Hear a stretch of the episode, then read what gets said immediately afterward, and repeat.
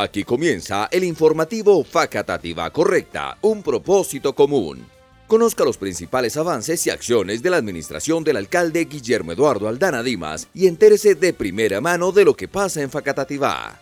Escúchelo de lunes a viernes a las 8 y 50 de la mañana por los 94.4 FM, Radio Unilatina.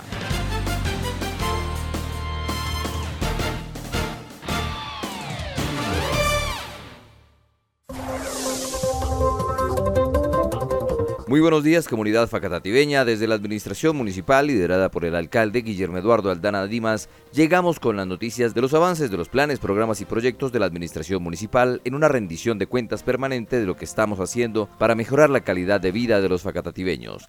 Venimos con muchas noticias, así que no se desconecte, quédese con nosotros.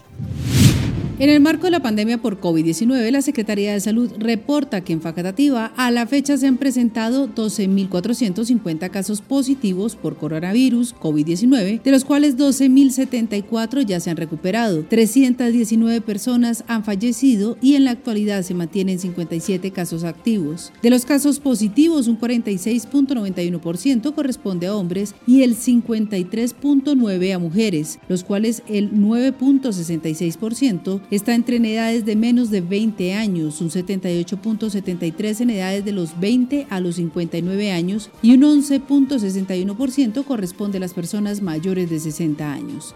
Los casos activos son atendidos en un 94.74% en la casa y en un 5.26% en hospitales y clínicas. La ocupación de camas UCI en Facatativa en la actualidad para casos COVID-19 es del 0% y la cifra global de ocupación es del 0%. En Facatativa se han aplicado a la fecha 3.689 dosis en el mes de noviembre y un total de 155.920 biológicos suministrados a la población facatativeña.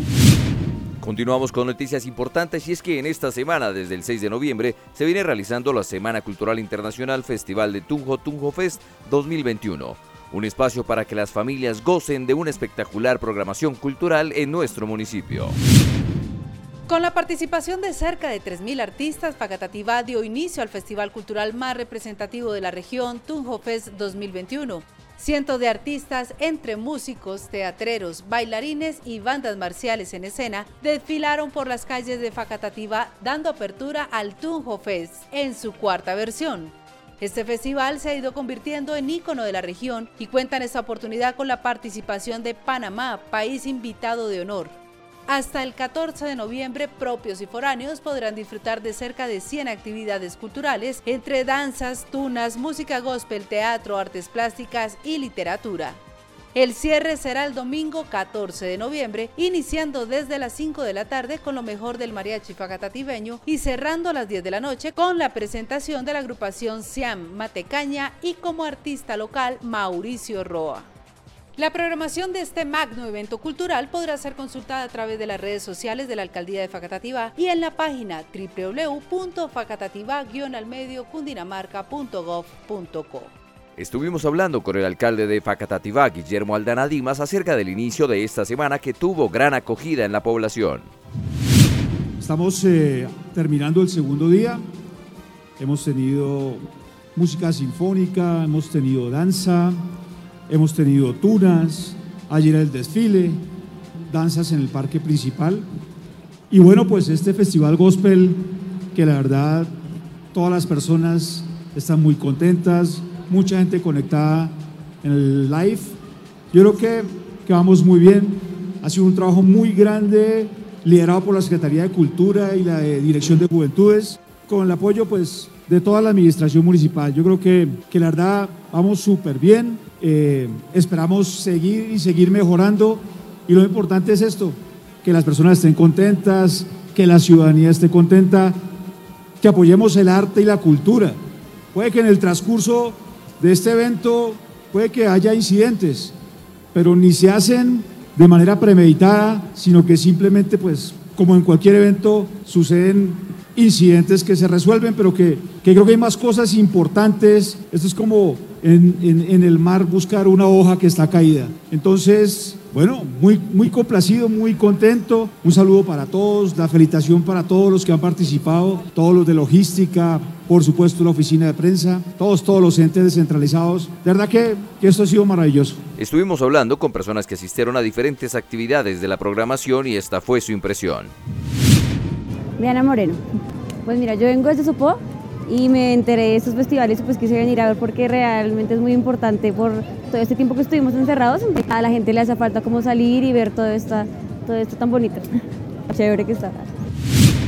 Mi nombre es Sara Sánchez. A mí me parece que el Tunjo Fest es muy importante para nosotros y para mí porque aquí podemos expresar lo que nos apasiona. En este caso para mí es la música. La música es algo que nos trae alegría a nosotros, a los facatativeños, a los estudiantes, a todo el mundo. Por eso me parece que estos espacios que nos brindan son muy importantes para mostrar nuestra cultura y nuestro arte. Estás escuchando el informativo Facatativa Correcta, un propósito común.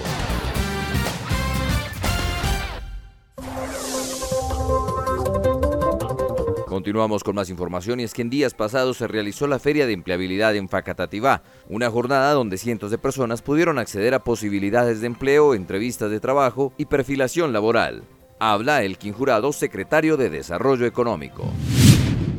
Sí, bueno, fue una actividad bastante interesante. Se vincularon muchos actores, sí, porque tuvimos desde la academia, empresas reclutadoras y también empresas que directamente participaron.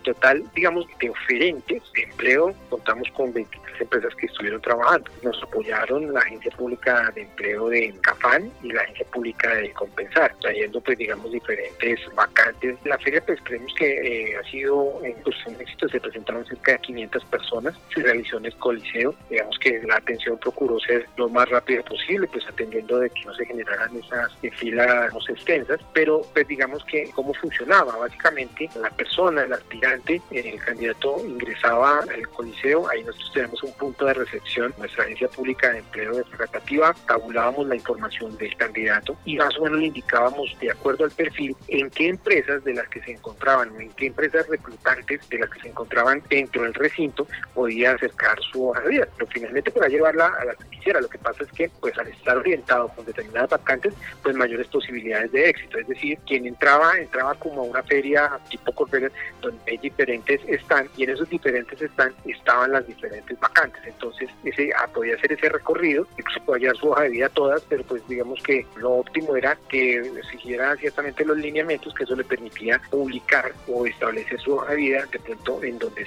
habían vacantes para su perfil.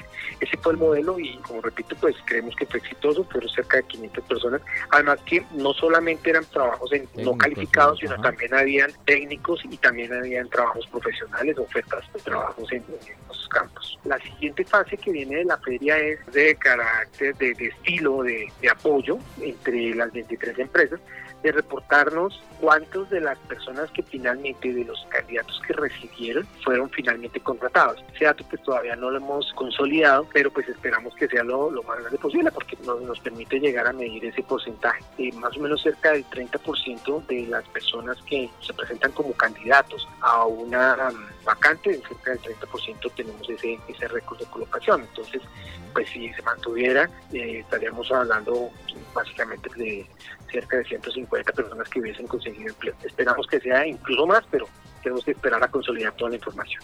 La Agencia Pública de Empleo se encuentra en este momento en el primer piso de la alcaldía municipal, del edificio principal de la alcaldía municipal. En cualquier momento que sus horarios de oficina, acercarse, llevar su hoja de vida, ahí la vamos a subir en el, sistema general de empleo y pues al tener su información nos permite direccionar cuando hay, haya alguna vacante disponible que se ajuste el perfil, directamente direccionar. De otro lado, en las redes de la alcaldía municipal, es decir, en la página web y en por Facebook y por las diferentes redes sociales, constantemente se están publicando los boletines con las vacantes disponibles. Y lo mismo para las empresas, también pueden hacer ese proceso de inscripción con nosotros, con la Agencia Pública de Empleo, y al hacer la inscripción pueden estar enviando sus vacantes y tenemos un equipo profesional en la Agencia Pública de Empleo que hace ese proceso de primera selección, de tal manera enviando candidatos que se ajusten a los requerimientos de la vacante y por ende pues también les, les ayuda a ahorrar en el proceso a las empresas. Y hasta aquí toda la información por el día de hoy. Nos escuchamos mañana por Radio Unilatina 94.4 FM. Facatativa correcta, un propósito común.